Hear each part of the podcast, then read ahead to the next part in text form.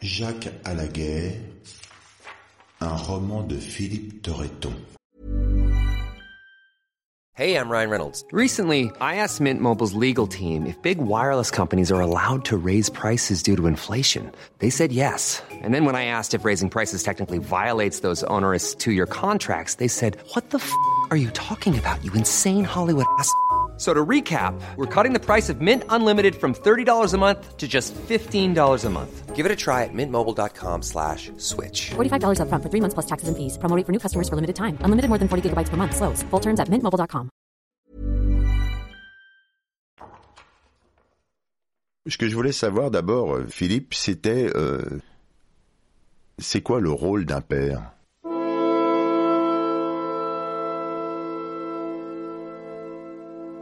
donner la, certitude à ses enfants que quoi qu'il arrive, ce sera eux d'abord.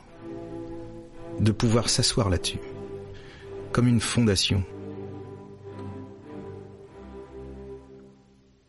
Après, on peut être le père euh, taiseux, bavard, euh, qui a un boulot qu'on n'a pas, qu'on n'a plus, euh, qui a fait la guerre ou pas, peu importe après les, les aléas de la vie.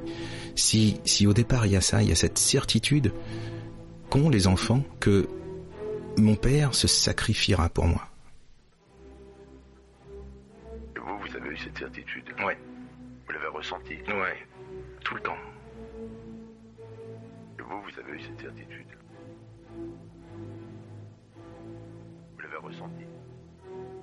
Tout le temps. Vous savez, il y a une pièce de, de Shakespeare, Titus Andronicus, où on demande à, à Titus s'il veut récupérer ses enfants qui ont été kidnappés, de se couper la main. Et en échange, il aura ses enfants.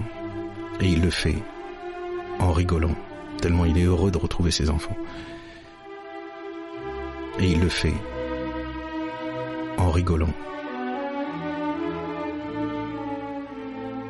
Ben mon père, c'est ça. C'est euh, ce syndrome Titus Andronicus, être capable de, de se sacrifier, de couper un membre pour ses enfants.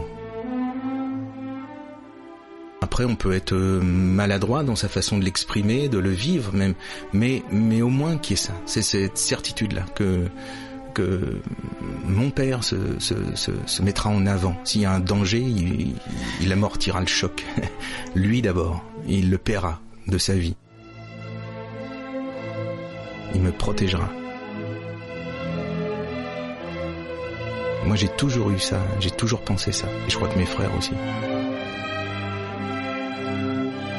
Et, c- il l'a témoigné jusqu'au bout. Et, et ça, c'est, ça, c'est précieux.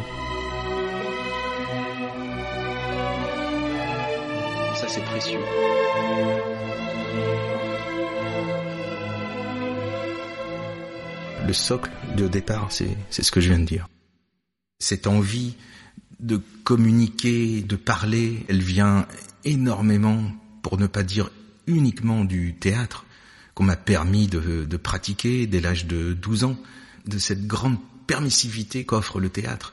Tout d'un coup, on, on sait qu'on a une possibilité d'expression. Et pour moi, l'écriture, enfin en tout cas mon écriture, elle vient essayer de compenser comme ça ces manques qu'ont eu certaines personnes, comme euh, ma grand-mère maternelle. J'ai fait ce livre, Mémé, et puis là, mon père, bien que ce soit un, roman, mais c'est c'est basé sur sa vie, et c'est l'idée de mettre des mots là où il n'y en avait pas, de mettre de l'expression là où il n'y en avait pas, parce qu'on on sous-estimera et on mésestimera tout le temps les dégâts que peuvent faire le manque d'expression. C'est pour moi la, la, la mémoire est un, j'allais dire un muscle, mais c'est beaucoup plus que ça. Enfin, elle, euh, comment dire, euh, pour s'exprimer, a besoin de mots, d'expression. Et plus le vocabulaire est riche, plus on a l'habitude de parler, de communiquer sur qui on est, ce qu'on a vu, etc. Plus on peut aller chercher chez d'autres, pour ça que la lecture est importante, des sentiments similaires, mieux pensés que moi, mieux écrits que ce que j'aurais pu écrire. Eh bien, plus on pratique ça, plus notre mémoire s'enrichit, plus on va pouvoir aller chercher, grâce à un mot, une allitération, euh, voilà, le son d'un mot, même un mot qui n'a rien à voir avec le souvenir qui va se révéler, mais c'est juste, euh, voilà, un cousinage de sons qui vont, comme plein de petites madeleines de Proust, comme ça, qui vont euh, aller chercher dans la mémoire tous les, stocks d'impressions qu'on a accumulés. Et l'expression est l'outil de la mémoire. Je, je, le crois. Et je pense que la, la souvent l'absence de mots vient du fait qu'on ne vous a jamais autorisé à parler. Et, au-delà de l'autorisation, il y a la faculté. On peut vous autoriser à parler, mais si vous n'avez pas les mots, vous allez dire quoi? Bah, Vous allez être en boucle sur quelques mots qui vont coller bon an mal an sur vos souvenirs, vos impressions. Mais vous sentez bien que ce que vous avez vécu est beaucoup plus fort, plus riche que vos pauvres mots qui sortent de votre bouche. Et ça, c'est un vrai handicap. Et on n'en parle jamais de cet handicap-là.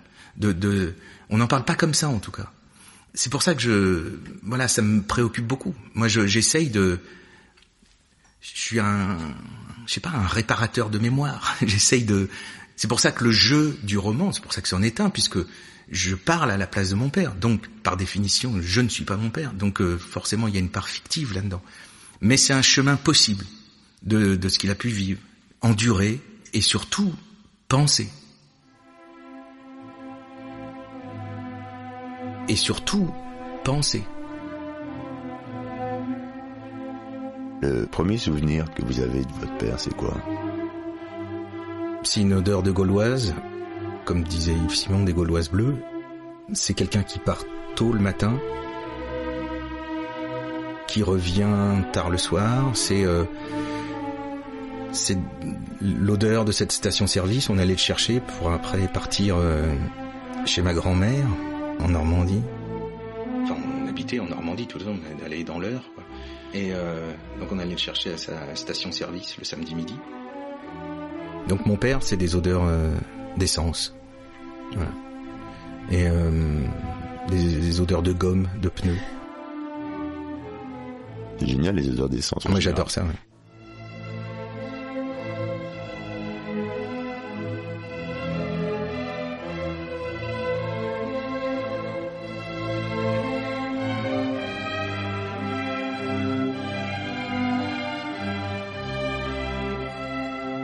Est-ce que vous avez eu des discussions euh, spécifiques avec lui à un moment donné en disant écoute papa, je vais raconter quelque chose sur toi, je voudrais qu'on discute de ci, de ça? Je l'ai euh, interviewé plusieurs fois, euh, longuement, mais c'est très difficile d'abord d'interviewer dans l'absolu, je trouve que c'est un métier à part entière, vraiment, et encore plus quand on interviewe son propre père, on est directement impliqué. Parce que aussi c'est un travail impudique. Et moi, je ne, je ne me sentais pas de violenter tout ça.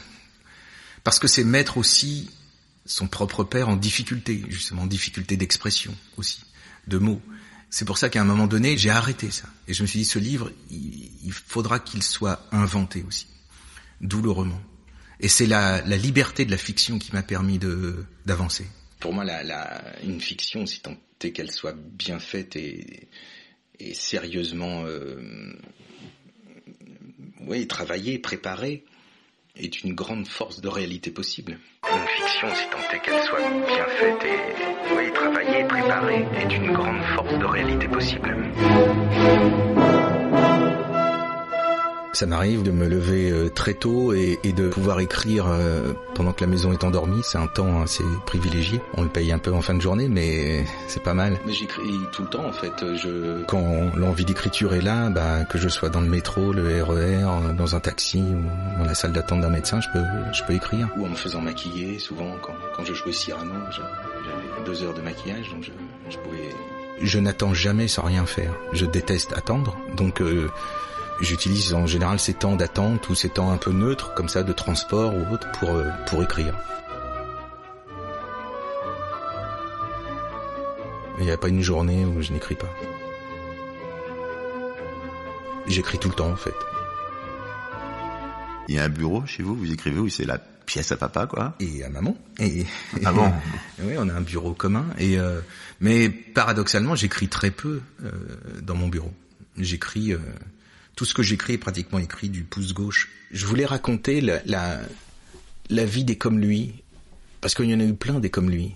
C'est-à-dire des, des, adolescents pendant la Seconde Guerre mondiale qui ont été exposés aux, bombes, au fracas d'un pays comme ça qui devient plus le sien, qui est occupé par une armée euh, ennemie entre guillemets, enfin même sans guillemets d'ailleurs.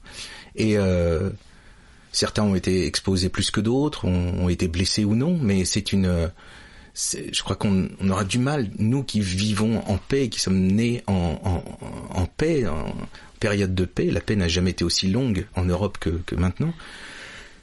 Si on ne fait pas ce travail-là, on peut pas se rendre compte vraiment de, de ce qui s'est passé. Et pour moi, il y avait ce mystère. Pourquoi euh, subir la guerre et s'engager après dans l'armée et faire une autre guerre? Tout de suite après C'était une équation que j'avais du mal à, à résoudre. Et je ne sais pas si je l'ai résolu d'ailleurs, mais, mais j'ai, j'ai écrit là-dessus. Voilà. C'est pour ça que ça s'appelle Jacques à la guerre. Et c'est pour ça qu'à la fin, il termine en disant, je, voilà, ma guerre s'arrête ici, elle aura duré 16 ans. Effectivement. C'est, pour des gens comme lui, la libération, c'est, c'est encore la guerre qui continue. Parce que nous, l'histoire nous a appris que, ça y est, les Anglais sont venus, les Américains, les Canadiens, les drapeaux sont sortis et on, les soldats qui donnent du chocolat, des chewing-gums, etc. ça, ça dure 24 heures.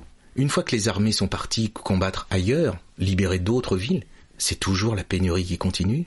C'est des ruines, c'est des blessés, des morts, des gens qui reviendront plus, qui sont partis, qui ont été raflés, qui reviennent pas, toujours pas. Et on mettra beaucoup de temps à savoir ce qui s'est passé exactement. Donc c'est, c'est la guerre. La libération, c'est la guerre. Et cette guerre a duré 46, 7, 8, même au début des années 50.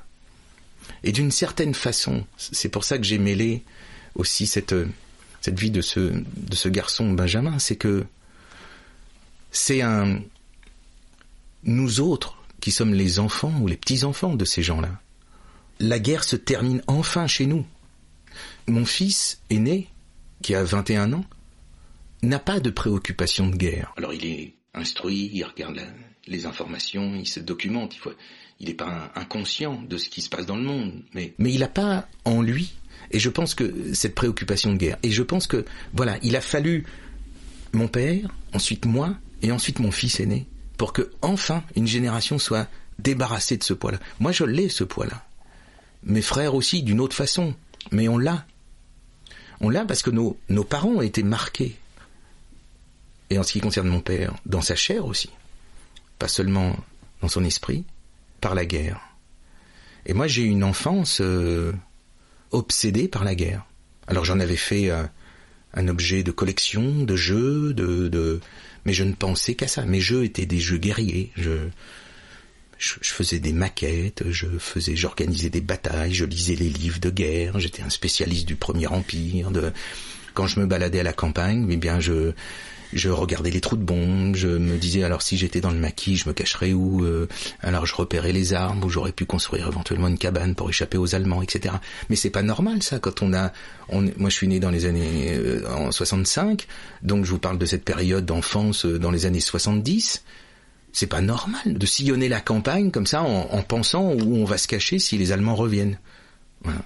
Et il a fallu toute une vie d'adulte euh, pour me dire que bah euh, oui, c'est je, je dois euh, finalement être le dépositaire comme ça de peur, de tremblement, de, de brutalité qui continue de s'exprimer. C'est comme des secousses sismiques. Il y a les répliques, comme on dit. Nous autres, des, de cette génération des années 60, 70, on a, on a les répliques de la, de la guerre qui continue. J'ai l'impression que c'est comme un livre d'amour pudique, quoi. Oui, un livre d'amour, oui, c'en est un, ça c'est sûr. Ça ne pourrait être que ça, ce serait déjà formidable. Moi j'estime que ce livre c'est la moindre des choses que je pouvais faire à cette vie-là qui a été celle de mon père. Un retour. Se dire j'ai, j'ai passé du temps à essayer de comprendre, à remuer tout ça, à interroger et me faire une, une idée sur ce qu'a pu être cette vie, comme si c'était moi. Nous autres comédiens, on passe notre temps à, faire comme si on était quelqu'un d'autre, à prendre les mots d'un autre, à se les accaparer et à dire des choses. Et, euh, et je pensais que finalement, ce bizarre métier de comédien me donnait la possibilité de me mettre à la place et d'essayer de comprendre après. Justement, ces silences, parfois cette nervosité, certaines obsessions, Parfois je rêve euh, tout haut, hein, mais je me dis que l'humanité irait mieux s'il y avait ce mouvement-là, de se mettre à la place. Voilà, moi j'ai essayé de me mettre à la place de mon père. L'humanité irait mieux s'il y avait ce mouvement-là, de se mettre à la place. Voilà, moi j'ai essayé de me mettre à la place de mon père.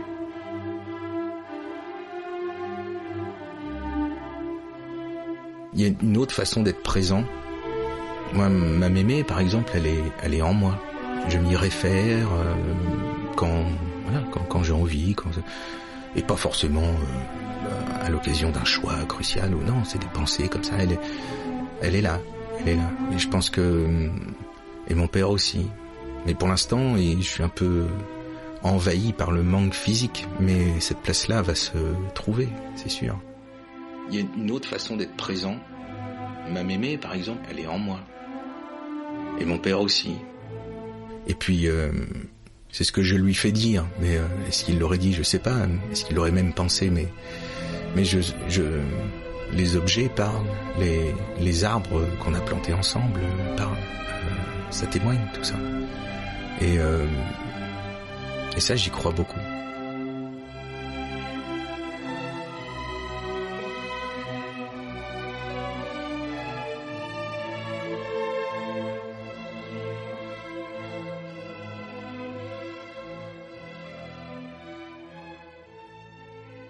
Peu comme un Indien euh, d'Amérique du Nord. Notamment Sitting Bull qui écrivait au président des États-Unis en disant mais il paraît que vous voulez acheter notre terre, mais vous nous demandez un prix, mais dans l'arbre qui pousse, il y a mon grand-père. Je ne sais pas combien coûte mon grand-père. Je sais pas. Dans l'eau qui coule, il y a mes ancêtres qui coulent. Je sais pas combien ça coûte. Eh ben, c'est un peu ça aussi. Moi, je pense, euh, je pense que mon père, il est, il est dans la nature, là, dans tout ce qu'on a fait ensemble, euh, transformé dans le jardin potager. euh, Il est d'une façon un peu étrange avec nous ici, alors que je ne le connais pas. ben voilà. C'est ce livre, c'est ça. C'est une... c'est comme un, c'est comme planter un arbre. J'ai planté un livre. Ben, je sais pas s'il faut dire planter d'ailleurs, parce que c'est, ça peut être euh, mal compris. Mais j'ai, oui, j'ai enraciné un livre. C'était Jacques à la guerre, un roman de Philippe Torreton, Ben merci Philippe. C'est moi qui vous remercie. aux éditions Plomb. Un podcast du Poste Général.